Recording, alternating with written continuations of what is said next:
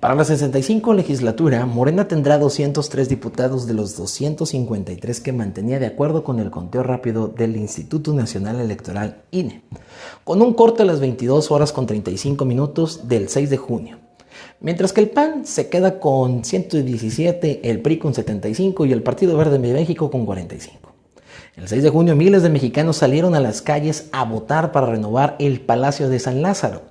Es decir, eligieron 300 diputaciones de mayoría relativa en cada uno de los distritos electorales y 200 representación proporcional votados en las listas de cada uno de los circunscripcionales electorales. Quienes resulten electos constituirán la 65 legislatura a partir del 1 de septiembre del 2021. Yo soy Miguel Ángel Chacón y esto es Vista 360.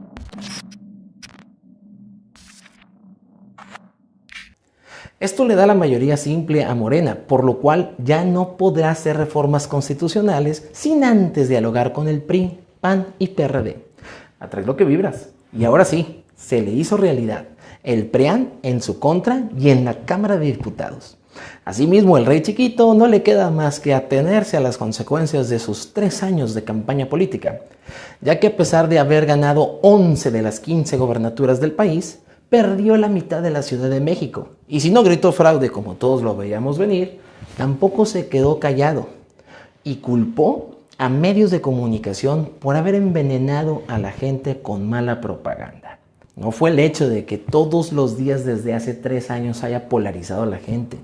No fue el hecho de haber ignorado una de las tragedias más lamentables de su gobierno con la línea 12 del metro tampoco fue el hecho de la clase media alta aspiracional que busca ser mejor que, las, que los demás por ser individualistas y por querer progresar de manera independiente y no depender del presidente. Que por cierto, 280 pesos la playera y 150 la tasa del pre Strike Back. Para para el pueblo bueno. Morena queda claro que no es un partido político, es el reflejo de un movimiento que heredó quizás las peores prácticas de uno de los predecederos que son las distintas tribus del PRD. No tiene los procesos, no tiene la disciplina y no tiene la historia que tenía el PRI. Y ante eso, López Obrador estaba completamente confundido. Creyó que la ciudad que parió la 4T es ahora básicamente la primera que lo está haciendo ver que es totalmente vulnerable. Y para muestra un botón Ackerman culpando a Mario Delgado por la derrota del Morena.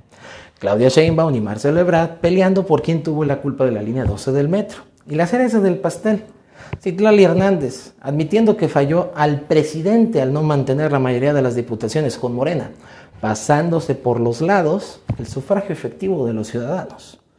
Y aún así, se anuncia feliz, feliz, feliz por los resultados el presidente Macuspano. Pero Señor, felicitó al crimen organizado por haberse comportado. Pues sí, pero se comportaron mejor que los de cuello blanco.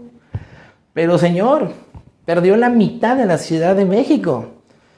Pero nos quedamos con la gente que entiende que las tragedias pasan y no podemos culparnos ni culpar a los demás porque somos los mismos que gobernamos desde hace 25 años. Pero Señor, con eso confirma que es el rey chiquito. Pues sí, pero sigo siendo el rey.